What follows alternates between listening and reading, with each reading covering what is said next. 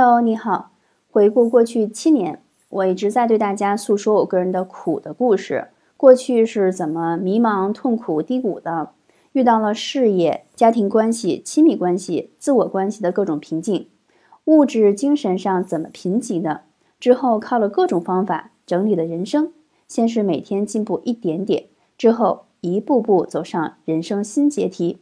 正是因为我毫无保留的真实。打动了很多状态和我当初一样的人们，我的否极泰来让人家看到了希望的曙光。虽然那些都是真实发生过的，但过去一遍遍讲苦的版本差不多要收尾了。